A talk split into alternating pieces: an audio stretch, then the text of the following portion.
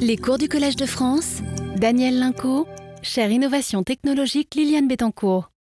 Bonjour, c'est encore un plaisir de vous retrouver la semaine dernière. Et donc, euh, très heureux de vous présenter le cours euh, aujourd'hui sur euh, les technologies couche mince. La semaine dernière, vous avez eu un, cours plutôt sur la technologie silicium avec les deux exposés. Mon exposé qui était plus orienté sur la ressource, sur des éléments un peu économiques.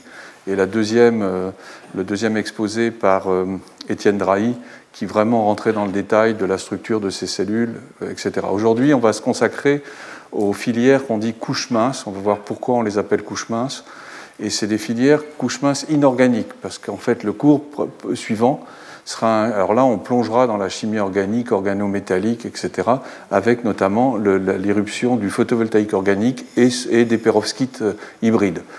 Et aujourd'hui, euh, comme co-enseignant, j'ai le plaisir d'avoir la, chance, la chance et le plaisir d'avoir la, présence de Pere Rocaille Carabocas, qui est, euh, euh, chercheur à l'école polytechnique, directeur, l'ancien directeur du LPICM, et aussi directeur scientifique de l'IPVF, mais il se présentera lui-même. Et lui va rentrer vraiment. Alors, on a choisi de diviser, vous voyez, le titre, c'est ah, silicium amorphe, CDT, CIGS, GAS, donc c'est toute une sorte de petit catalogue un peu.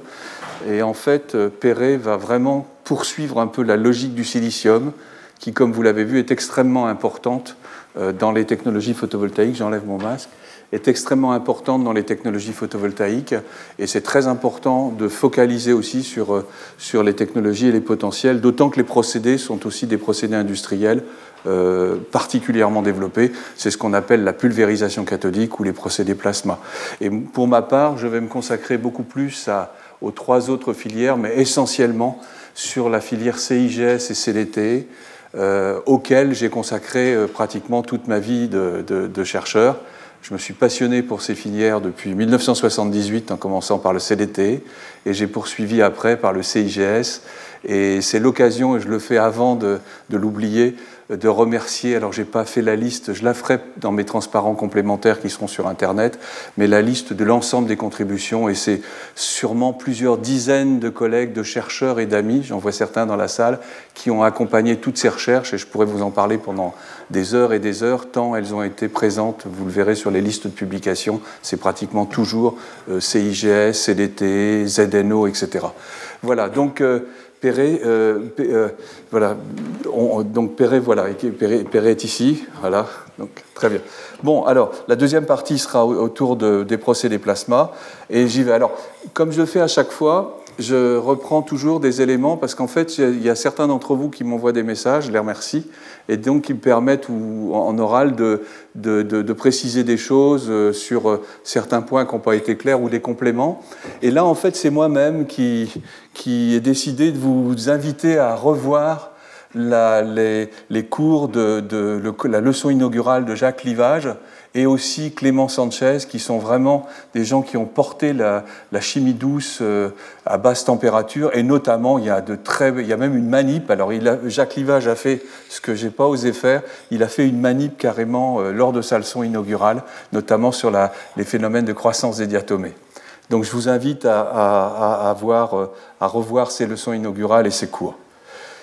Sinon, il y a un autre point sur lequel je n'ai pas, pas abordé, je n'ai pas complété, c'est que une des questions qu'on peut se poser quand vous avez vu l'ensemble de l'exposé, c'est de se dire, c'est bien, mais est-ce que vous êtes toujours obligé de, de, scier le silicium pour faire des plaquettes, etc. Il faut savoir que le silicium, à 1400 degrés, un peu plus, c'est sa température de fusion, il se comporte comme de l'eau de la même viscosité de l'eau. Donc on pourrait se dire pourquoi le silicium ne pourrait-on pas faire des wafers directement, faire du coulage, un peu comme on fait du verre aujourd'hui, le flot de glace est fait sur un bain d'étain et puis en faire des kilomètres carrés, pas des kilomètres carrés, mais 20 mètres carrés, etc. Donc il y a une question fondamentale qui se pose, qui est une interrogation pour l'ensemble des chercheurs, c'est de savoir euh, ben, finalement, et si on pouvait faire du silicium Alors on verra que le coulage est peut-être un peu compliqué. Les procédés que, dont Perret va parler euh, sont beaucoup plus réalistes dans les années qui viennent. Néanmoins, euh, il existe des entreprises, toujours pareil, des start-up qui se lancent dans ce domaine.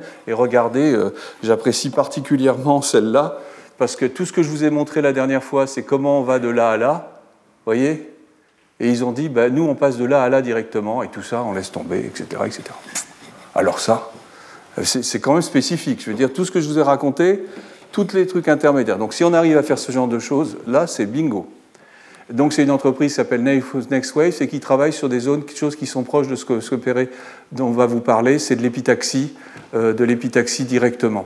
Et sinon, il y a une autre entreprise ici, Cubic PV, qui est en fait, l'entreprise s'appelait 3366, hein, c'est pas la bière, euh, c'est 3366, Pérec, l'entreprise qui fait la, des coulées directes, qui a été rachetée, j'ai vu, par une entreprise qui s'appelle Cubic PV. Et en fait, eux, ils sont directement sur la logique d'un coulage dans des moules.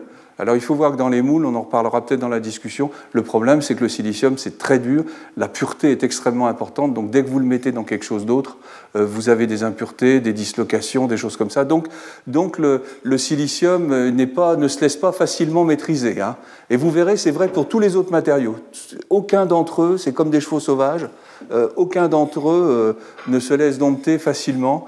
Et aujourd'hui, c'est vraiment l'histoire d'autres chevaux dont je vais vous parler. Alors, est-ce que j'avais autre chose? Ah oui, oui, oui. Le dernier point, euh, je suis tombé sur cette euh, nouvelle. Quelqu'un m'avait posé la question de euh, comment peut-on recycler, mais de façon intelligente, c'est-à-dire pas tout broyer, récupérer sélectivement. J'avais dit, c'est effectivement quelque chose qui se fait, Hein. je vais citer des exemples en France en particulier, mais c'est aussi quelque chose, euh, il y a aussi des exemples, et ça j'étais resté sans donner de choses précises, de récupération du silicium euh, de qualité électronique. Et le voilà un exemple au Fraunhofer, donc voilà, qui vient de sortir hein, du 7 février, donc vous voyez c'est récent, où il récupère les plaquettes, il les refonde et il retrouve des matériaux dont le rendement, vous voyez, il recycle 100% euh, ils font des cellules à partir de silicium recyclé 100% et ils retrouvent des caractéristiques tout à fait correctes. Je crois que c'est autour de 22% avec la technologie PERC. Donc voilà, c'était, je voulais, là je crois qu'on va passer, voilà. donc euh, on va rentrer dans les technologies couches minces, donc, euh, donc essentiellement CIGS, un peu CDT, je ferai juste un survol sur le GAS, parce qu'on en reparlera peut-être dans le cours de la semaine prochaine. Voilà, alors pourquoi des couches minces? C'est la vraie question. Et qu'est-ce qu'on appelle une couche mince? Il faut voir qu'on demande euh, quel, est l'étalon de minceur d'une couche à des gens. Certains, ça sera 1 cm, d'autres, ça sera 1 euh, mm, d'autres, ça sera 100 microns, etc. etc. Néanmoins, euh, en fait, on va comparer par rapport à ce qu'on pourrait appeler une technologie en plaquette. La technologie silicium en plaquette découpée, qui est ici, elle fait autour de 100 à 180 microns. Et comme vous l'avez vu, il y a une tendance à descendre l'épaisseur, à faire du confinement, et on pourra peut-être un jour descendre à 20-30 microns à l'intérieur. Néanmoins, ça reste épais par rapport à ce qu'on appelle, nous, couches minces dans le domaine, c'est des, épaisseurs de l'ordre du micron. Donc en fait, de 0,5 à 3 microns. Euh, donc ça fait des cellules qui en épaisseur ne font, font pratiquement 100 fois moins d'épaisseur que les cellules silicium. Donc vous voyez immédiatement l'intérêt en matière potentielle, en termes d'économie de matière, en termes de procédés de fabrication, ce ne sont plus les mêmes. Quand on doit faire 0,1 mm ou 0,2 mm, on n'a pas les mêmes procédés que si on descend à l'échelle du micron, voire moins. Euh, vous verrez aussi euh, l'interconnexion qui est un peu différente. La légèreté et la flexibilité, ça c'est un énorme avantage dans la mesure où plus un matériau est fin, plus il peut se courber. Vous savez que les rayons de courbure dépendent de l'épaisseur pour un, module de rigidité donné. Et puis la flexibilité, la légèreté. Et puis il y a une chose importante aussi, c'est les nouveaux marchés. C'est-à-dire si cette technologie a des marchés différents, elle adresse des marchés différents, elle va aussi avoir sa spécificité, ces marchés n'étant pas adressés par les technologies classiques. Alors bien sûr, tout ça, il y a des conditions. Il y a des conditions, rien ne se fait sans conditions il faut quand même qu'il y ait des performances au niveau attendu. Euh, des cellules couche minces qui sont pas assez performantes pour une application donnée euh, ne seront pas, ne seront pas euh, adoptées par le marché. Donc les performances doivent être conservées. Il faut que ces technologies arrivent vraiment à une maturité, une maturité industrielle, une maturité commerciale, etc. Ensuite, cette maturité, elle va dépendre pour beaucoup d'entre elles, pas toujours. Il faut qu'il y ait une stabilité, il ne faut pas qu'elle se dégrade plus qu'une certaine valeur. On a un petit peu parlé avec le silicium la dernière fois. Enfin, il faut bien sûr qu'elles puissent se différencier sur le marché, c'est très important. Si vous avez deux technologies, celle qui va être prise, ça va être celle qui va être la première qui va arriver, et, c'est pas forcément. Euh, il faut que la fonction de, de couche mince ou ces fonctions-là soient intégrées. Et enfin, un élément clé, la question du coût. pour un marché donné, euh, le coût doit être compétitif euh, pour que les, personnes le, prennent. Donc ça veut dire que le coût, et il ne faut pas le voir un peu de façon abrupte, il faut se dire, le coût, il dépend du marché. Quand vous avez une petite cellule solaire euh, sur un satellite, évidemment, vous pouvez la vendre plus cher. Si vous voulez le faire pour faire des fermes solaires, c'est un peu plus compliqué. Donc, il faut bien voir que la notion de coût est tout à fait relative et qu'on peut rentrer sur le marché avec technologies qui sont à des coûts plus élevés, à condition qu'il y ait un vrai besoin de ce marché et que ce ne soit pas satisfait par les autres technologies. Et donc, vous avez un exemple ici, la technologie silicium, ici polycristallin, et ici une cellule euh, couche mince euh, faite sur, du, faire sur euh, un feuillard de métal. donc, c'est du CIGS. Et donc, voilà les deux types de cellules qui vont être montées après en module dans ces applications. Alors la différenciation produit, elle est assez intéressante parce que regardez ici, je crois que Perret, tu l'as cette, cette, image aussi, elle est spectaculaire. Il y a eu une envolée, un engouement pour les couches minces dans les années 2007-2008 parce que le silicium était très cher. Là, il n'y avait pas encore eu la mue de l'industrie du silicium euh, électronique à l'industrie photovoltaïque, donc comme on vous en a parlé la dernière fois. Donc c'était très cher. Et en fait, la technologie des écrans plats, tous les grands Applied Materials, ici c'est Applied Materials, je crois, c'est ça, oui, Applied Materials, finalement, ils ont des générations pour faire des, des plaques pour les, pour les écrans d'ordinateur. C'est la même chose. C'est les technologies couche mince aussi. Ça, c'est des technologies couche mince sur verre. Donc, ce qu'ils ont fait, c'est qu'ils se sont dit, ben, on va faire une fab entière et on va mettre notre génération 4 ou génération 3 pour faire directement des modules au silicium amorphe. Et c'est ce qu'ils ont fait.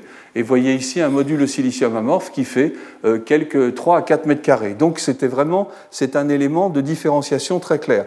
Et enfin, vous voyez ici le module flexible, où c'est la, fonction de flexibilité donc Flissom, c'est une entreprise d'origine suisse. Mon collègue et ami Ayodhya Tiwari, et en fait, ce sont des modules CIGS. Et donc, vous voyez la différence, des, applications vont être différentes. Ici, vous pouvez faire du bâtiment avec des grandes plaques directes, c'est intégré, etc. Et puis l'autre chose qui est importante aussi, c'est le passage de technologies de découpe à des technologies de revêtement. Un élément qui est important pour les couches c'est leur procédé de dépôt et leur procédé d'application. Alors j'utilise souvent cette, euh, euh, cette, analogie en disant, voilà, pour moi, le pavage avec les pavés pour le sol, c'est quelque chose qui a existé depuis la nuit des temps. En fait, à un moment donné, on a arrêté de paver les routes. Pourquoi? On a mis du macadam. Alors là, il est très épais, mais c'est par coulage.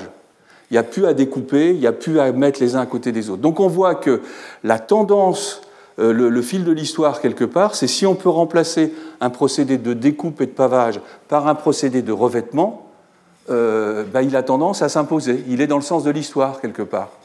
C'est vrai pour le. Il y a un exemple, alors c'est la route 66. Hein. Et puis ici, vous avez aussi, euh, par exemple, les revêtements muraux. Les revêtements muraux, c'était beaucoup des, mosaïques, du carrelage, etc. etc. Dans, même pas, regardez Pompéi, euh, c'est des, très, belles, très belles mosaïques. Donc la mosaïque est très bien, mais pareil, elle suppose des petits bouts qui sont mis l'un à côté de l'autre. Elle a été remplacée par la peinture ou les revêtements. Donc il y a effectivement euh, une, logique euh, stratégique quelque part à passer de technologies de découpe à des technologies de revêtement, d'où la logique des couches minces. Et puis, que, puis, sinon, on passe aussi de propriétés de volume, on les ramène à des propriétés de surface. C'est deux choses euh, différentes. On, focalise sur la fonctionnalité de la surface.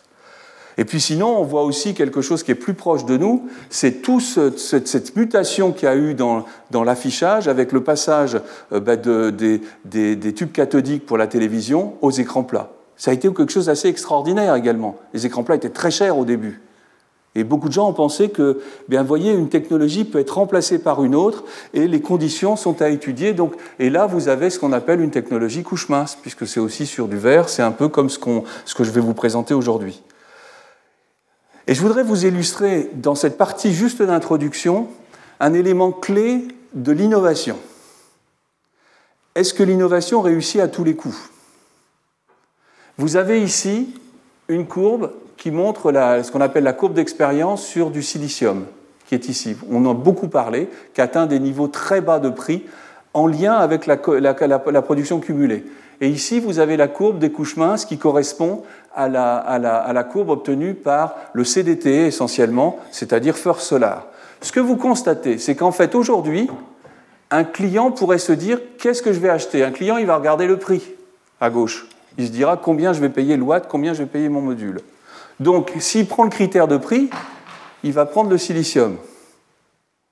Sauf s'il y a d'autres raisons, et ça, il y a des marchés spécifiques pour les couches minces qui font que d'autres marchés sont possibles plus, chers. Et regardez l'autre côté, la, technologie CDT et couche mince est beaucoup moins avancée du point de vue de la production, mais regardez sa courbe d'expérience. À niveau identique, le potentiel de réduction des coûts est beaucoup plus important pour les couches minces, parce que c'est du revêtement, justement. Donc ça veut dire, vous voyez, les deux critères sont différents. C'est-à-dire que si on prend l'avenir, on se dit l'avenir, il est là, néanmoins, le marché, il est là.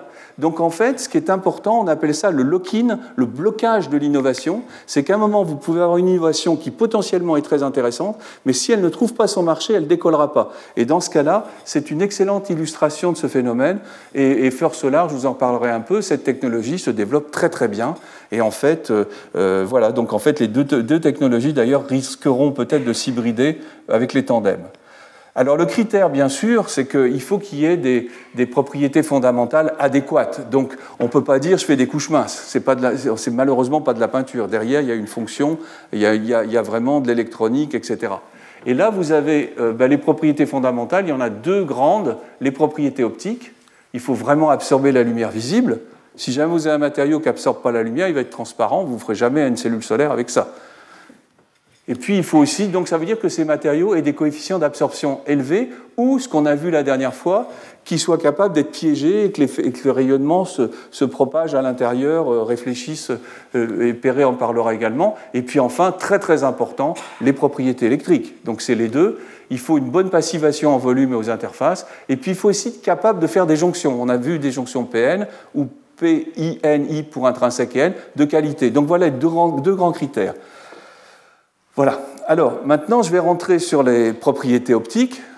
Les propriétés optiques qui sont nécessaires, regardez les coefficients d'absorption quand on compare le CUIN-SE2, le CIS comme on dit, mais c'est vrai pour le GAS, c'est vrai pour le CDT également. Regardez son coefficient d'absorption par rapport au silicium cristallin. Ils ont à peu près le même gap. Vous voyez que ça, plonge ici. Ici, ça transmet, c'est transparent à partir de 1, EV, 1,1 micron, c'est en EV de l'ordre de 1 micron. Regardez ici, on est à pratiquement à plus de 10 puissance 5 et ici on est autour de 10 puissance 4. Donc il y a un facteur pratiquement 10 à 100 entre les deux. Ça veut dire qu'en fait, l'épaisseur de l'un, pour absorber le rayonnement, il faudra beaucoup plus épais de silicium que de la couche mince ce qui explique que le silicium doit fonctionner avec 100-150 microns et que quelques microns suffisent. Et ça s'illustre aussi avec le CuIn GaSC2, qui est le composé appelé CIGS, c'est-à-dire du cuivre, indium, gallium et sélénium. Regardez, tout le visible est absorbé pratiquement à 1 micron. Vous voyez, ça c'est 500 nanomètres, 800 nanomètres, 1000 nanomètres. Et là, on commence à approcher de la bande interdite. Le matériau commence à devenir transparent et après, il laissera tout passer. Mais regardez le visible, il est absorbé vraiment dans des couches de l'ordre du micron, voire moins. Et la raison fondamentale physique de tout ça, c'est qu'en fait, ça vient cette fois-ci des structures électroniques internes. Je ne vais pas rentrer dans les détails, mais en fait, souvenez-vous, je vous avais montré, le, pas, le cours précédent, le cours avant, ce qu'on appelait les structures de bande, les fameux diagrammes de bande. Comment un, comment un photon qui rentre dans le matériau doit, doit, doit, doit, conférer son énergie à un électron qui saute à un niveau supérieur. C'est ce que je raconter avec les mains. Regardez le silicium. Le silicium, son gap, pour sauter au niveau du gap, l'électron doit changer quelque part ce qu'on appelle le vecteur d'onde. Donc il doit interagir avec ce qu'on appelle les vibrations du réseau, c'est un photon.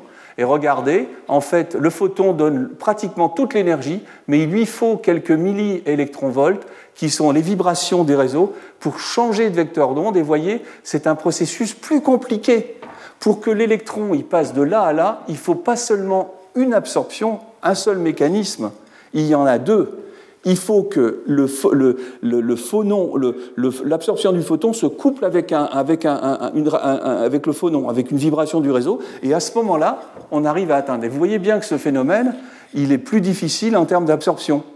La probabilité est plus faible. Conclusion, sont des matériaux qui vont être quelque part moins absorbants. Et puis vous avez ce qu'on appelle, on les appelle à gap indirect. Et ceux-là, on les appelle à gap direct. Vous avez la même structure, mais la différence, c'est que badaboum, direct, Il n'y a pas besoin de phonon, euh, on est directement, on ne change pas de vecteur d'onde, et donc il y a un processus à un seul, une seule étape, et ça c'est essentiel pour avoir des coefficients d'absorption très élevés. D'où finalement la différence entre ce matériau-là et celui-là.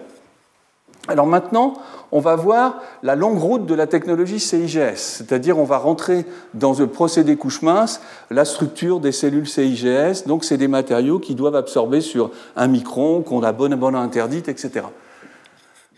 Regardez la courbe d'expérience. Alors, on l'avait discuté beaucoup avec le silicium euh, les cours précédents et durant la leçon inaugurale. Vous voyez ici qu'on est toujours avec des paliers, des sauts, des paliers, des sauts. Et j'ai représenté par les flèches ici. Alors, vous voyez, c'est une longue histoire. Hein. Elle commence en 76 et aujourd'hui, on est en 2022. On est passé de, de 7% de rendement, 6 exactement, un peu moins de 6, on est passé à 23,4. Et ça s'est fait avec des sauts qui correspondent à des améliorations des différents points dont je vous ai parlé. Alors je vais euh, vous présenter quelques-uns de ces sauts, pas tous. Et puis je voudrais aussi vous mentionner ici un saut qui m'a particulièrement... Vous euh, voyez, ça c'est la période dans laquelle on a travaillé sur CIGS. Et Euro 6, c'est en fait le groupe européen auquel j'ai consacré une bonne partie, peut-être une dizaine ou une quinzaine d'années parce qu'on a fait des, on était avec des collègues allemands, des collègues suédois, belges, suisses, et on a fait un travail assez extraordinaire, et on a réussi à faire quelque part la transition la plus forte. Regardez, on a pris le lead par rapport le lead, on a pris la, euh, euh, par rapport à Boeing qui saturait, et là on a apporté des, des, des, choses très importantes que je vais vous montrer en partie. Et puis ici ça continue, ça monte à 23,4. Alors, Comment on passe du CU, IN et C2 D'abord, comment on passe du silicium au CU, IN et C2 ou au CDT Mais Tout simplement, on a toujours un réseau d'atomes qu'on appelle un réseau cubique face centré. Hein, c'est un peu, euh, c'est la base silicium. Mais cette fois-ci, sans ces matériaux, eh bien, les, les, ions cuivre c'est Cu+, l'indium c'est In3+, et le sélénium c'est S2-. Et vous avez une matrice où c'est distribué et ordonné. C'est-à-dire que chacun des métaux est sur un réseau bien ordonné, un sous-réseau bien ordonné de ce qu'on appelle ici la maille. Et ce matériau ici, il fait un EV en, en, en gap. Si on commence à rajouter du gallium, le gallium va se mettre et va se substituer, puisqu'il est 3, il va se substituer à l'indium. Donc, résultat, il va, prendre, il va prendre sa place et de façon un peu aléatoire, ils vont se mélanger et vous allez avoir le taux de gallium que vous voulez jusqu'à aboutir à la substitution totale des atomes d'indium par euh, des atomes de gallium. Et le jeu permet finalement de monter la bande interdite parce que le gallium est plus léger on va avoir la bande interdite qui va monter de 1 EV jusqu'à 1,7. Et entre les deux, on va pouvoir l'adapter. Et les meilleurs rendements sont obtenus avec celui-ci qui est à 1,15 EV, donc avec environ 20% euh, d'indium à l'intérieur. Et puis finalement, c'est toute une famille qu'on a commencé à découvrir. Cette famille, euh, j'ai envie de l'appeler les 1, 3, 6, 2. Alors les 1, 3, 6, 2, alors les gens qui sont dans les labos connaissent bien les 1, 3, 6, 2, ils savent tout de suite que c'est un élément de la colonne 1, donc cuivre ou euh, argent, un élément de la colonne 3, donc 1, 3, 6, et, 6, euh, 2 parce qu'il y en a deux. Vous voyez, il en faut deux de sélénium dans la formule. Donc c'est pour ça que c'est 1, 3, 6, 2. Et regardez comment ça dérive. On garde la règle à 8 électrons et on voit, que on va passer du. Le silicium, c'est 8 avec 2 fois 4.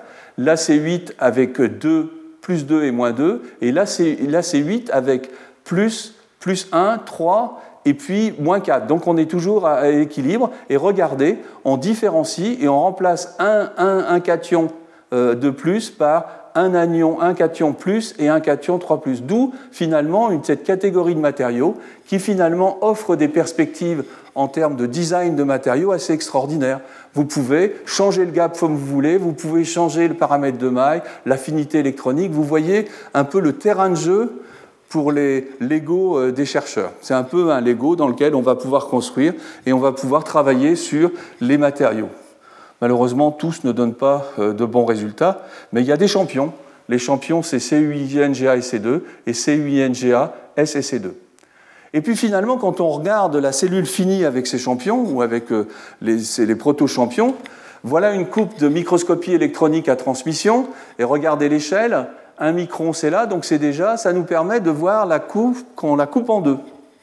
Donc ce qu'on voit, c'est qu'en fait on a du verre de vitre ici, ça SLG c'est soda lime glace, c'est du verre ordinaire avec du sodium, Dessus, on dépose une couche de molybdène par sputtering, par pulvérisation cathodique. On voit que cette couche, elle a des grains, vous voyez, elle, est faite, elle est cristalline, mais ce n'est pas un monocristal, il y a plein de petits grains. Regardez son épaisseur, elle fait 0,5 microns.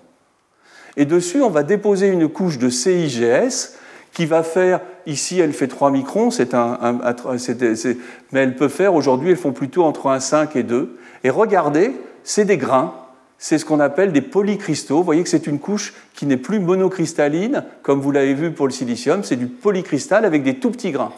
Et puis ensuite, ici, on va mettre un peu de sulfure de cadmium. Aujourd'hui, on met du sulfure de zinc, donc on a remplacé le cadmium par du zinc qui est non toxique. Et, donc, on est dans une situation où, regardez la couche de sulfure de cadmium, elle suit parfaitement les, les contours de la couche de CIGS on dit qu'elle a une croissance conformelle. Et regardez, l'épaisseur est la même partout, donc c'est très important. Et puis après, on passe à une couche d'oxyde de zinc qui est transparente et conductrice, et qui, elle, est à nouveau sous forme de microcristaux tout verticaux, comme le MO ici. Et ce qu'on peut constater, c'est qu'en fait, cette couche-là, elle a un rôle essentiel. On l'appelle la couche tampon. Parce que si vous mettez directement du ZNO sur de CIGS, la cellule ne vaut rien. Vous pouvez avoir le meilleur ZNO du monde, le meilleur CIGS du monde, les deux ensemble, zéro. Pas zéro, mettons 2-3%. Si vous mettez maintenant cette petite couche intermédiaire buffer, bingo, elle adapte les deux, elle les fait travailler ensemble. C'est pour ça qu'on dit que c'est une couche d'adaptation. Elle peut être extrêmement fine, ça, souvent elle se réduit à quelques atomes à la surface, mais cette couche est essentielle pour pouvoir avoir d'une bonne qualité entre les deux de passivation, entre le ZNO et le, entre le CIGS et le ZNO. Voilà, donc en fait, ce qu'on voit aussi, c'est que du point de vue de la physique du solide et des cours de physique qu'on peut avoir sur les matériaux, on se dit, si on avait dit euh, dans une assemblée de physiciens du solide euh, d'il y a quelques, années, il n'y a pas si longtemps que ça, est-ce que, vous pensez qu'un matériau comme ça peut donner de l'électricité? Alors ils répondront oui, en consommer, oui, sûrement. Mais en donné, regardez tous les défauts, c'est bourré de défauts. Il y a des microcristaux, il y a des nanocristaux, il y a des joints de grains, il y a des interfaces complexes, et pourtant, ça marche. Et ça, c'est toute la, particularité de ce domaine. Ça marche parce qu'en fait, je vous en ai un petit peu parlé, les propriétés de passivation, la structure électronique sont exceptionnelles. Et c'est tout la particularité de ce type de domaine, c'est qu'en fait, on est avec des, on est avec des, matériaux, des, combinaisons de matériaux qui finalement vont dans le bon sens et, corrigent des défauts apparents. Alors, je vais aller assez rapidement pour vous montrer un peu la, façon dont ces, choses sont faites. On va démarrer en, 80. En 80, c'était vraiment, euh, voilà, on prend les trois couches. Hein on met le molly. On avait découvert déjà qu'il fallait du molly, parce que le molly travaille à haute température et il réagit pas avec le sélénium. Donc on fallait du molybdène. Ici, ce n'était pas du tout du verre soda lime, etc. de vide, c'était du verre, je ne sais plus comment il s'appelle, le 9301 c'est du Corning qui n'a pas de sodium, parce qu'en électronique, le sodium, et le, sodium est, interdit, parce que vous mettez du sodium avec du silicium, c'est une catastrophe. Donc résultat, les, gens du CIGS, de ces couches minces, sont partis sur les substrats de l'électronique, qui étaient du quartz ou du, ou du soda lime glass, ou du, ou du Corning. Voilà. Et donc ici, ils mettent du MO, ils mettent du CuNSC2, vous voyez, ils le font par coévaporation, vous voyez, par euh, évaporation sous vide, on en reparlera, ils font 2 microns, puis après, bah, ils connaissent bien l'évaporation. L'évaporation, c'est la technique REN pour la microélectronique. Ils mettent une couche N sur une couche P, et puis euh, cette couche N, N+, c'est du sulfure de cadmium dopé indium avec un peu de gallium, et puis ils en mettent une couche épaisse, et là, vous voyez, ils ont une jonction PN, et boum, ils ont 8% de rendement. Donc on est content, c'est la première génération. Puis ensuite, on se dit, mais finalement, est-ce qu'on ne pourrait pas remplacer le sulfure de cadmium qui absorbe la lumière, parce que même s'il absorbe, il laisse passer les longueurs d'onde après le jaune, il absorbe et tous les photons qui sont absorbés dans le sulfure de cadmium sont perdus. Donc ils disent, mais on va faire quelque chose d'un peu plus transparent, et ils commencent toujours par évaporation à rajouter du zinc à l'intérieur. Et donc ZNS a un grand gap, CDS a un plus petit gap. Quand on rajoute du zinc, on augmente la transparence de la couche Windows, de la fenêtre. Donc résultat, on gagne. Et puis finalement, ça s'accompagne pas simplement d'une avancée sur la couche fenêtre ici, type N, mais regardez qui est arrivé. Le gallium. on s'est rendu compte qu'en rajoutant un petit peu de gallium dans le C1 et C2, c'était bien meilleur.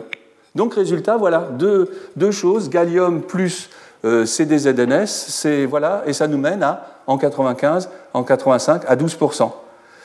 Et puis finalement, en 94, voilà, alors là on est très content parce que c'est là qu'on apparaît un peu dans la, classification euh, des Jeux Olympiques. Et eh bien finalement, on s'aperçoit d'une chose, c'est qu'il n'est pas nécessaire de, faire, euh, de mettre une couche épaisse par sputtering de, de, ZNS, on va prendre du ZNO qui est encore plus transparent. Lui, il est carrément euh, transparent, de chez transparent. Donc, on a le ZNO, et l'idée, c'est en fait la, grande rupture, ça a été de faire une couche passivante par dépôt chimique en solution. Alors, on appelle ça Chemical Base Deposition, mais c'est en fait de la CVD, de la... c'est en fait une réaction chimique en solution. Je vous en parlerai un petit peu. Et regardez ce qui s'est passé on a aussi commencé à travailler sur un processus à trois étapes où on faisait une couche de C1 et C2 qui n'était pas homogène. On commençait à faire quelque chose qui est plus riche en gallium.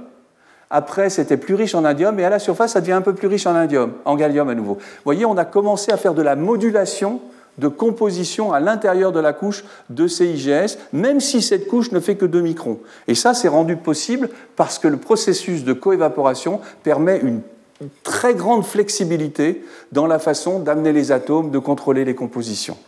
Et donc voilà un peu la situation. Et puis autre découverte, il faut quand même que je vous dise deux mots comment c'est arrivé.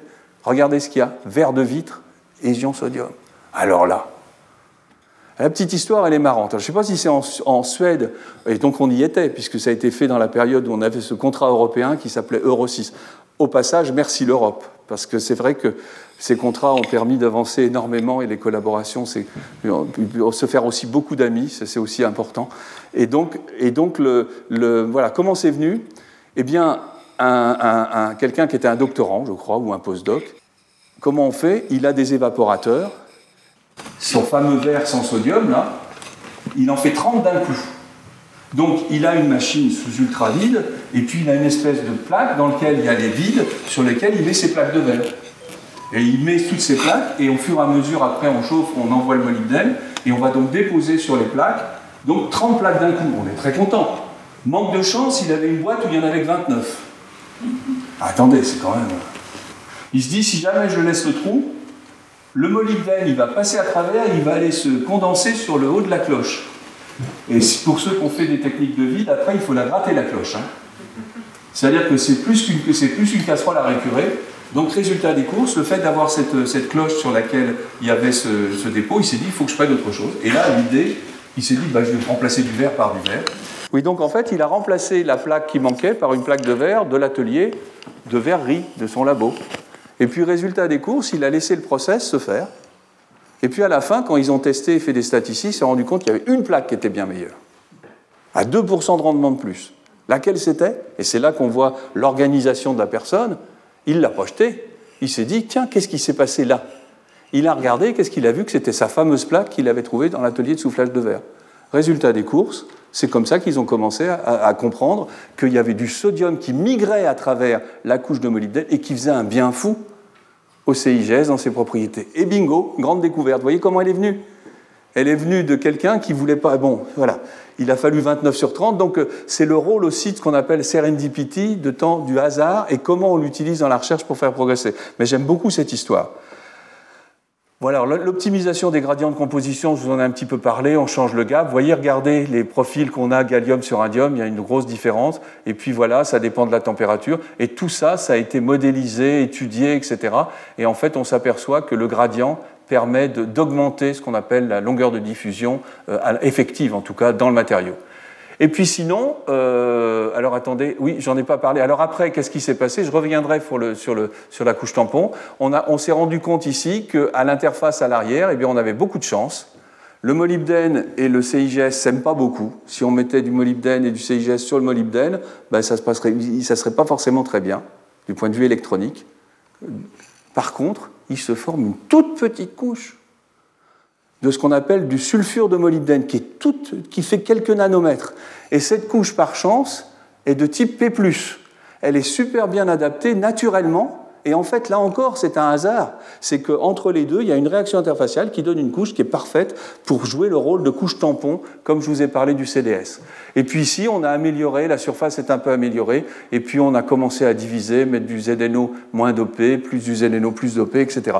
Donc voilà, et on arrive à 19%. Vous voyez la chose, et puis bien sûr, on est, le glace qui est ici, c'est bien sûr du glace avec du sodium. Et puis finalement, on arrive à ce qu'on a aujourd'hui avec les 23,35%. Et les 23,35, regardez, tout simplement, ça vient de l'ajout d'alcalin. On a découvert que le sodium, c'était déjà très bien, mais alors ses copains, ses copains en groupe, alors là c'est encore mieux.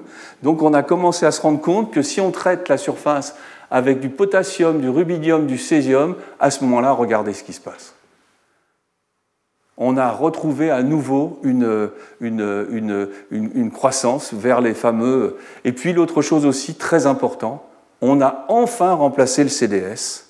Et le record, il est tenu avec euh, du sulfure de zinc. Donc on a remplacé le CDS par du sulfure de zinc qui est plus transparent, d'où un record. Donc on a gagné, regardez, ce n'était pas fini, il y a deux choses qui ont été faites, le sulfure de zinc étant fait aussi par des pots chimiques. Alors maintenant, la coévaporation sous ultravite, qu'est-ce que c'est que cette coévaporation? Ben, C'est des machines assez extraordinaires. Euh, qui font rêver, euh, moi, qui me font rêver, voilà, qui font rêver, je pense, Perret, qui font rêver beaucoup de chercheurs. C'est des machines qui travaillent sous ultravide, donc à 10 combien 10 7, 10, 7 atmosphères. Enfin bon, il y a pratiquement plus d'atomes qui traînent dedans. Hein, c'est des, des pompes turbomoléculaires, etc., etc. Alors comment ça se passe? On met sous vide cette machine, sous ultravide, donc c'est de l'inox, et ici il y a une chambre dans laquelle on va pouvoir euh, qui est au centre ici. Donc on va poser notre substrat de verre au milieu. Et là, c'est des, plaques qui font 10 par 10. Ça, c'est l'équipement qui est à l'IPVF. On, pose les plaques. Et puis ensuite, on rentre sous ultravide. Alors ici, on ne la voit pas, il y a une canne de transfert. C'est un peu comme, le, comme, sur la station spatiale. Hein. Euh, il faut rentrer sous ultravide. Donc vous prenez votre plaque de verre, vous la mettez là, ça rentre dans le sas, on fait le vide, on rouvre le sas, on le met dedans et on l'amène au centre de cette cuve, euh, de cette cuve ici. Et quand elle est au centre de cette cuve, elle peut être chauffée, on peut contrôler sa température, etc. Et qu'est-ce que vous avez en bas? Vous avez des canons. Des canons à. Euh, c'est pas des canons, mais on les on l'appelle comme ça. C'est en fait des sources qui vont avoir chacune à l'intérieur. L'une va avoir du cuivre, l'autre va avoir l'indium, l'autre va avoir le gallium, l'autre le sélénium, on peut mettre ce qu'on veut, etc. C'est le principe de l'épitaxie par jet moléculaire, c'est-à-dire qu'en fait, on va les chauffer on va rendre liquide, par exemple le cuivre, il faudra se mettre à 1400 degrés, parce que le cuivre, ça fond, mais ça fond à haute température. Le gallium fond à beaucoup plus bas, le gallium c'est 25 degrés, l'indium c'est 112. Par contre, les pressions de vapeur, alors que va-t-il se passer? Ben, C'est comme l'eau. Quand vous chauffez suffisamment et sous vide, les atomes partent et ils viennent se déposer, se condenser sur la surface. Donc finalement, en régulant les flux, vous faites ce que vous voulez. C'est en fait une, c'est pour moi, c'est la méthode Ferrari, c'est comme ça que je l'appelle. C'est une méthode Ferrari, c'est quelque chose qui donne d'extraordinaires résultats et qui permet de faire des profils très complexes. Alors, vous voyez ici, on commence par envoyer du gallium et de l'indium, on n'envoie que du cuivre, on reprend du gallium et de l'indium, et puis après, on met un peu de sodium. Et puis tout ça, ça se fait sous le flux de sélénium qui est dedans. Et à partir de là, on commence à faire les objets qui donnent les 20% de rendement, etc., etc. Alors il existe une autre méthode, c'est de se dire, ce qui compte, c'est ce que je mange à la fin. Ce n'est pas la façon dont il est préparé. Donc je cherche à baisser les coûts. Donc j'ai quelque chose qui est cher parce qu'il fait directement le semi-conducteur. On fait un superbe CIGS dès le début. C'est la méthode Rennes pour ce qu'on appelle les 3,5, pour l'arsénure de gallium, etc. C'est la méthode que je vous ai présentée. Donc en fait, on s'est dit, mais finalement, est-ce que je ne pourrais pas diviser en deux C'est-à-dire, d'abord, je mets les ingrédients, je mets le fromage, je mets les, je mets le, je mets, voilà, les tomates, etc. Et après, je le mets dans un four et je cuis. Est-ce que ça, ça ne marcherait pas? Et, et bingo, ça marche. C'est ce qu'on appelle le procédé pizza en deux étapes. On va commencer par faire des couches précurseurs. Vous voyez, vous avez du molybdène, mettez une couche de cuivre, une couche d'indium, une couche de gallium. Il y a plein de méthodes pour le faire. Et puis après, vous passez ça dans un four, comme pour une pizza, dans lequel vous avez une certaine température et vous avez aussi euh, ce qu'on appelle une pression partielle, saturante un peu, pas saturante, de sélénium ou de soufre, qui, qui s'évaporent très bien, qui vont rester dans la. Voilà. Et puis vous les laissez réagir au bout d'un certain temps. Ça donne le matériau. Et ça donne le matériau de façon spontanée avec du gallium à l'arrière.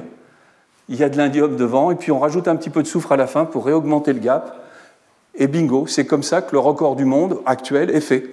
Et donc on se rend compte qu'il n'y a pas qu'une méthode et que ces, types de méthodes, elles sont très surprenantes parce qu'elles sont, elles sont euh, voilà, on, a pu faire un matériau de qualité avec une procédé deux étapes, 10 pizzas, qui du point de vue des coûts va être moins cher. Et l'intérêt, c'est qu'effectivement, c'est la méthode qui est utilisée par Solar Frontier et qui fait 1 gigawatt. Il y a une usine d'un gigawatt au Japon qui travaille sur ces méthodes, mais avant 6, etc., travaille sur ces méthodes.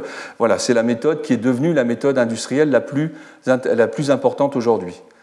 Et regardez, comment on peut suivre la façon. Alors je remercie Jost, c'était en 2015, 2006, je ne sais pas si vous voyez le transparent, pour illustrer un exposé sur les méthodes in situ pour voir comment le matériau se transformait.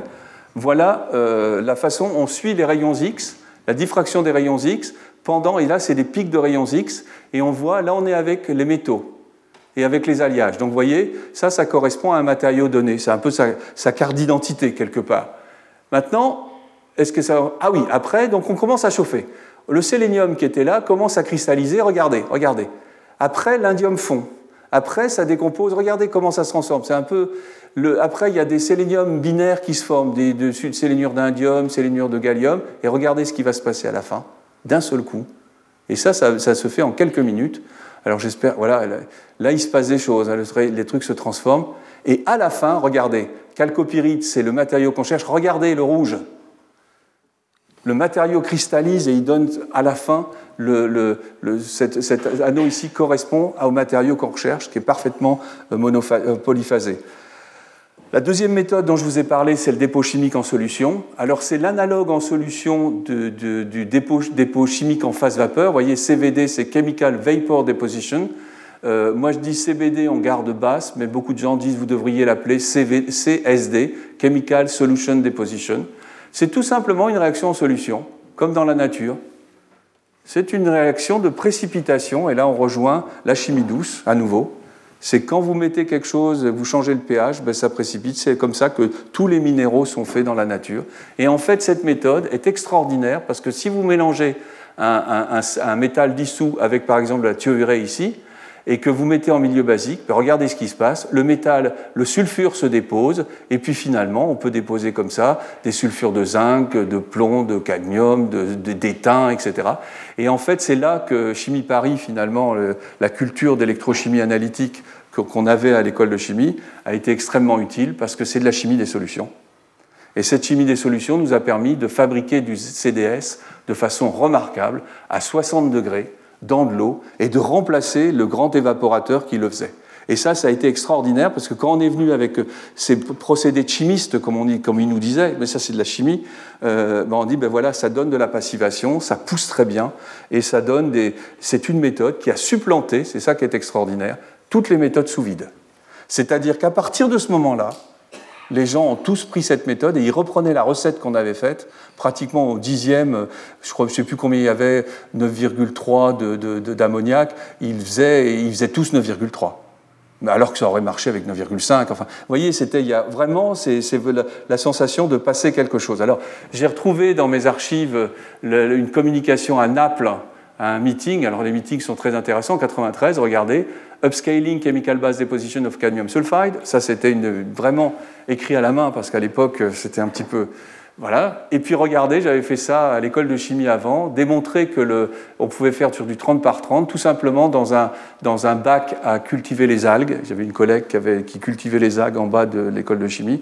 J'avais pris un agitateur, j'ai pris des plaques de verre chez le, chez le verrier du coin, des deux grandes plaques, avec des joints qui étaient du fil de téléphone et des clips qui étaient, etc. Et on a ajouté à l'intérieur la solution réactante, et bingo, à la fin, ça s'est déposé sur les parois de façon extraordinairement homogène.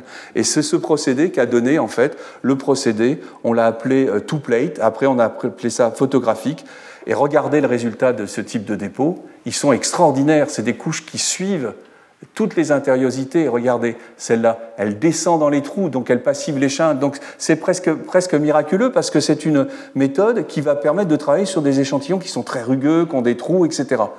Voilà un peu, voyez, le ZNS, vous voyez, c'est des couches qui font quelques nanomètres ici. Hein. Ici, c'est 200 nanomètres, elle fait 30 nanomètres la couche. Et si elle n'est pas là, c'est mauvais.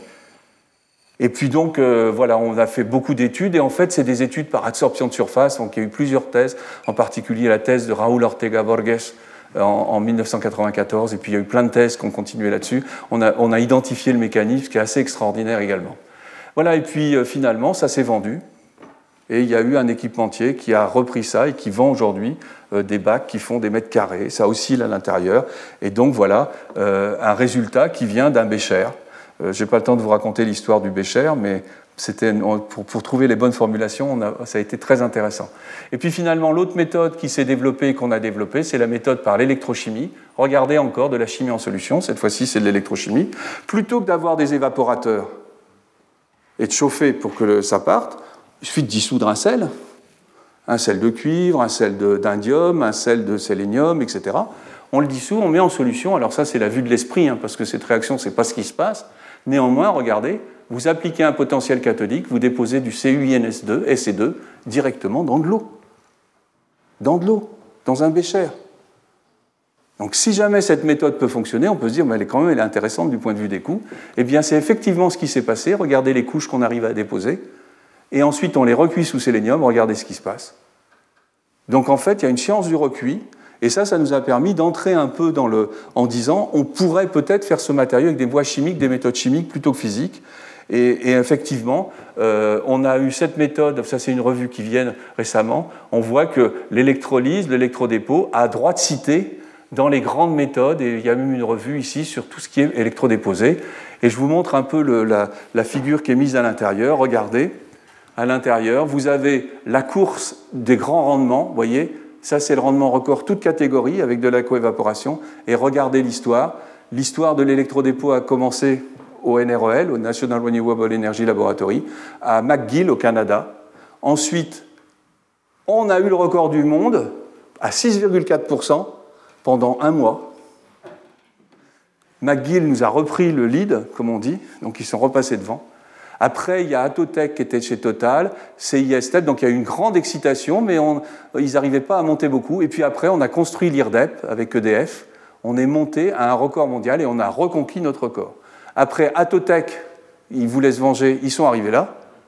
Et ensuite, Solo Power, ces Américains s'y ont mis, ils nous ont pris le record. Et enfin, Nexis, qui était la entreprise qu'on a fondée en 2009, a obtenu le record toute catégorie, qui je crois reste le record en 2015 à 17,3%. Donc vous avez la séquence et vous voyez en fait que Nexis est même allé jusqu'à la préparation de modules, des vrais modules, à industrialiser le processus avec des modules à 14%, ce qui était aussi bien que les autres à l'époque. Malheureusement, euh, toute cette industrie du CIGS s'est cassé la figure dans les années 2015 parce que le silicium était tellement peu cher que pour quel intérêt d'acheter du CIGS si c'est pour faire la même chose? Donc résultat, euh, il y a eu beaucoup de souffrance dans cette industrie, puis ça s'est arrêté. Et en fait, j'ai refondé euh, en 2021 une entreprise avec euh, Jean-Michel Jean, On a fondé une entreprise pour redévelopper, cette fois-ci, sur un marché différent, sur les marchés flexibles ultra légers par électrolyse, parce que si c'est rentré en compétition avec du verre, il n'y a pas photo. Le silicium le fait très bien. Donc il faut chercher des, marchés où il y a effectivement, ce que je vous disais au début, la, chose. Et puis sinon, on a aussi euh, développé, alors ça c'est magnifique aussi, le dépôt de ZNO par, euh, par électrolyse, alors simplement avec un sel de zinc, de l'oxygène, et on réduit, et ça donne du ZNO. Et ça, c'est aussi une méthode euh, industrialisable. J'espère que la société SoyPV pourra le faire dans les années qui viennent. Et puis sinon, il y a des secrets il y a des secrets. Euh, en fait, il y a des secrets, c'est que ce type de matériau, le CIS, possède une très grande tolérance aux, écarts à la composition, aux défauts. Quand vous avez du silicium, dès qu'il y a un défaut, c'est fini. Le GAS, c'est très difficile aussi. Quand vous êtes avec du CIGS, vous avez la possibilité d'avoir ce qu'on appelle une déviation à la composition, qui est de quelques pourcents, et c'est ce qui donne une très grande flexibilité. C'est parce qu'il y a cette possibilité d'avoir des, écarts à la composition de plusieurs pourcents que des méthodes comme les procédés pizza dont je vous ai parlé peuvent fonctionner. C'est sûr que quand on fait une pizza, on n'ose pas au, ppm euh, la quantité de sel, ou, etc. Donc on est dans une situation où il y a quelque chose de spécial avec ces matériaux. La tolérance, alors sinon, alors un, si on regarde, là, c'est des calculs théoriques ab initio euh, des défauts potentiels dans ces matériaux, mais cette fois-ci des défauts par écart, il manque un indium, il y a un cuivre, on regarde un peu tout ça. Ce qui est quand même extraordinaire, c'est qu'en fait, les défauts sont, sont autocompensés, c'est-à-dire qu'en fait, ils se neutralisent mutuellement. Vous avez deux défauts, au lieu d'être méchants tous les deux à l'intérieur de la bande interdite, ils se combinent et ça ressort. Et ça nettoie l'intérieur et il y a moins de centres de recombinaison. Donc, vous voyez, derrière tout ça, il y a aussi une chimie du solide qui est très très particulière, qui, ressemble beaucoup à ce qu'on a pour les matériaux pour batterie ou pour laser, etc. Et alors là, le, alors, c'est quelque chose qui est assez étonnant, c'est quand tout le monde se dit, mais quand vous avez des joints de grains dans un matériau, c'est une catastrophe, il y a plein de défauts aux joints de grains, vous avez la maille qui vient, etc. Pourquoi le CIGS fonctionne-t-il aussi bien Et le CDT Parce que quelque part, c'est des matériaux polycristallins. Eh bien, il se passe une chose étonnante, c'est que le joint de grain qui est ici, au lieu, euh, au lieu de rester uniquement plein de défauts, eh bien, il, il se transforme et il devient un peu type N. Donc regardez, vous avez quelque chose qui est type P de type N, et en fait, quand vous avez quelque chose de type N, ici, les électrons vont tomber dedans, et finalement le trou va séparer. Donc finalement, le joint de grain, le grain qui est ici, le joint de grain, joue un peu le, le rôle d'une zone N, comme dans une jonction PN. Donc résultat, les grains sont des sortes, les joints de grains sont des sortes de racines, sont des sortes de filets qui viennent dans la matrice, et on retrouve ça avec euh, ce qu'on appelle, avec, vous le verrez pour le, photovoltaïque organique, qui viennent à l'intérieur et qui sont capables de pomper les électrons avant qu'ils se recombinent. Donc finalement, on comprend bien que par hasard, encore une fois, grâce au sodium, on a une situation où les grains deviennent des éléments, les joints de grains deviennent des éléments positifs. Donc euh, il faut réfléchir à cette, euh, à cette chose-là. Donc voilà, et la situation, c'est qu'une fois qu'il est dans le grain, le grain est peut-être un petit peu conducteur, il peut remonter cette fois-ci à la vraie euh, jonction PN, donc à la vraie zone N. Et puis bon, euh, il y a plein de travaux sur tous les alcalis. Alors vous voyez euh, des travaux avec toutes les dates, etc. Donc c'est vraiment des travaux, ça, ça date de 2022, ce sont des Chinois. Les Chinois avancent énormément aussi sur ce domaine-là. Et donc ils, ils regardent les travaux, ils regardent ce qui a été fait, et puis ils sortent des modèles qui sont basés sur de la thermochimie, des diagrammes de phase, etc., où ils commencent à faire apparaître les phases correspondant à la substitution du cuivre par les, alcalins, et puis regarder des modèles avec les mains qui sont intéressants. On n'a que le sodium au début. Une fois qu'on met autre chose, on a alcalin. Il chasse le sodium. L'alcalin vient dans les joints de grains, et les joints de grains ici, il crée ces barrières qui servent à la diffusion. Et tout ça, c'est des travaux qui sont en cours et qui sont particulièrement intéressants parce qu'ils ouvrent de nouveaux horizons. Et puis maintenant, elle peut se dire, mais finalement c'est bien, on a vu qu'on pouvait les faire avec un procédé pizza, on a vu qu'on pouvait le faire avec euh, euh, de l'électrolyse, etc. etc. Est-ce qu'on ne pourrait pas le faire par imprimerie? Et alors là, il y a tout un pan de recherche qui se développe, qui est un pan de fabrication de CIGS à partir de liquides comme, comme de la peinture. Vous voyez, on revient à cette notion de peinture, c'est ça qui est intéressant. Et regardez, c'est un, ici, ben on fait, on fait des, solutions avec les précurseurs moléculaires, et puis on les met avec euh, slot dye, c'est alors Dr. Blade, knife coating, bar coating, vous voyez. Donc il y a plein de méthodes qui sont des méthodes de la raclette. Là, on est à faire des crêpes en Bretagne. Hein. Donc on peut faire des cellules solaires avec une raclette, et ça s'appelle, et ça sert beaucoup pour les perovskites. Vous le verrez dans l'exposé perovskite, c'est des méthodes qui se déploient. Pourquoi? Parce que les matériaux ont de très grande qualité intrinsèque. Euh, ils, sont spontanément pas, pas mauvais. Bon, voilà. Et puis après, vous avez une solution où vous mettez les nanoparticules et vous pouvez à ce moment-là faire du spin coating. Euh, c'est-à-dire c'est une tournette. On peut faire de l'imprimante inkjet, c'est-à-dire avec une imprimante 3D ou je ne sais pas, une imprimante tout simplement, et on peut faire aussi par du spray. Et donc vous voyez apparaître des méthodes, et avec un rendement aujourd'hui qui est à 17,3% d'après ce que j'ai vu. Et donc en fait, c'est des méthodes qui ressemblent à ce qu'on fait sur le photovoltaïque organique. Vous voyez, par exemple, je vous ai parlé d'Armor, je vous ai parlé Eliatech, etc., travaillent avec des méthodes d'imprimerie qui se développent pour le solaire. Et puis finalement, une autre méthode, c'est la méthode par ALD. Je vais aller très vite là. C'est une méthode par dépôt atomique, euh, de, couches atomiques en phase gazeuse. Regardez, ça vient de l'électronique. Ici, c'est une couche d'un diélectrique qui est déposée, et vous voyez qu'elle va se déposer de façon conforme, un peu comme le CBD.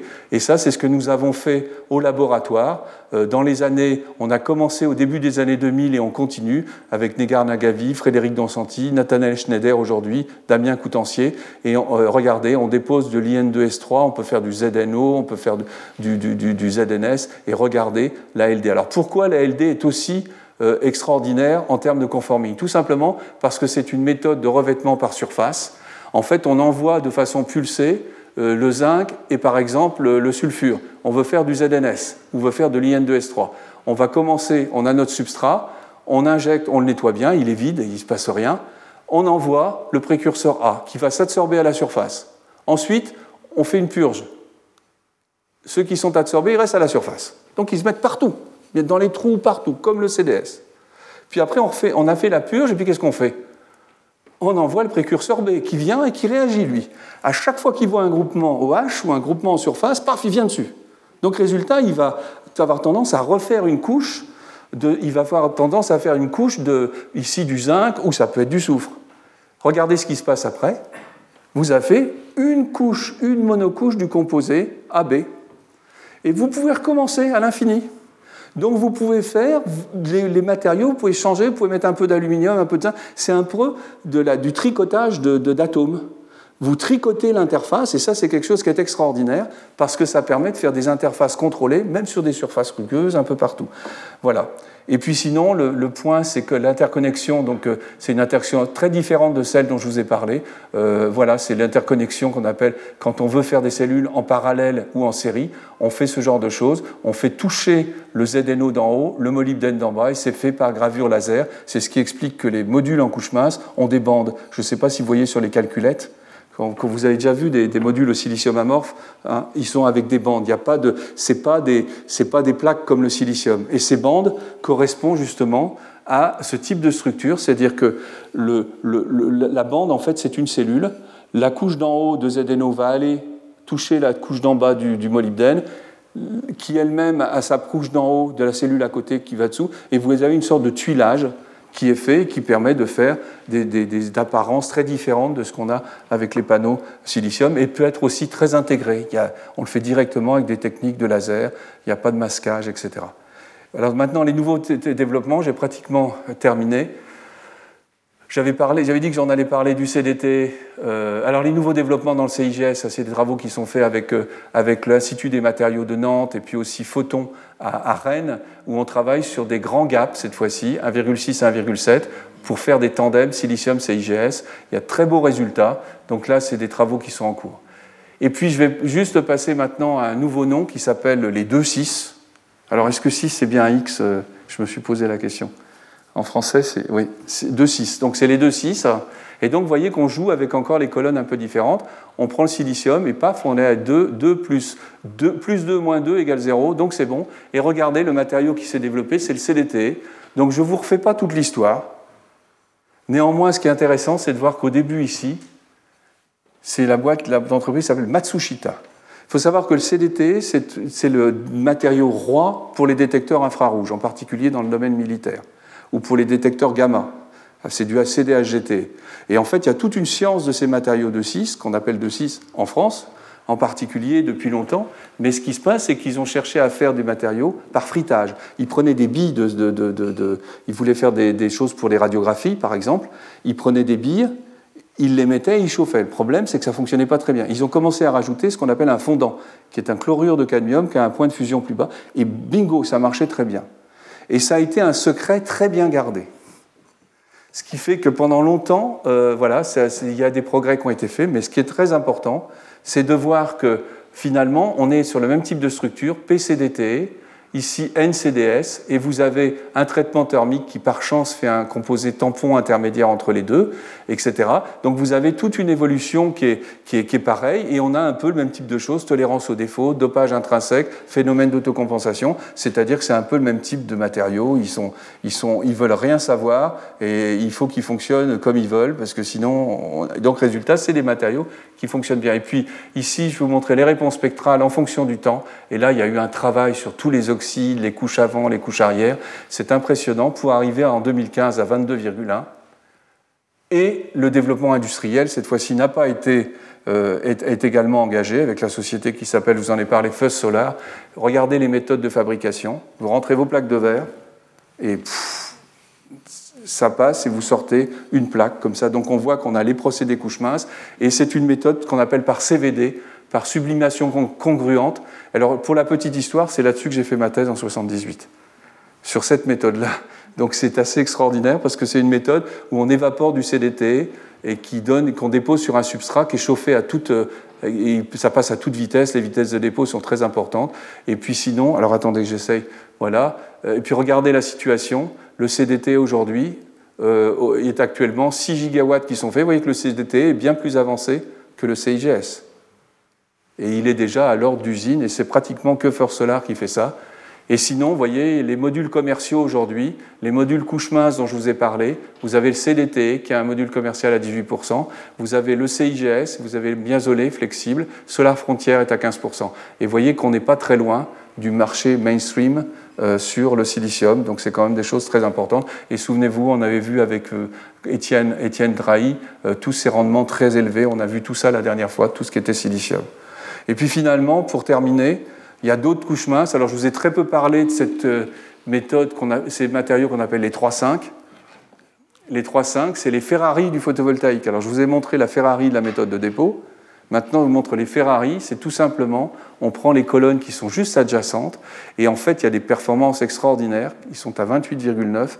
Malheureusement, c'est des matériaux qui ne supportent pas, un peu comme le silicium dont ils sont proches, ils ne supportent pas les défauts, les écarts à la Alors, vous voyez, ce qui est intéressant, c'est que les matériaux qui étaient là sont capables, ils sont plus ioniques, et ils sont capables d'encaisser des défauts plus, plus on se rapproche du silicium, plus c'est pointu. Et en fait, ces matériaux-là sont des matériaux qui sont faits aussi, surtout avec croissance épitaxiale, et pareil par MBE, par la méthode de coévaporation. Et puis sinon, il y a un matériau qui est en train d'émerger. Alors j'ai évité de prendre le nom, un 1, euh, 1 3, euh, qu'est-ce qu'il y a d'autre? 1, 3, 5, après pratiquement tout le monde est de la partie. Il ne manque que le phosphore. Il y en aura peut-être un jour.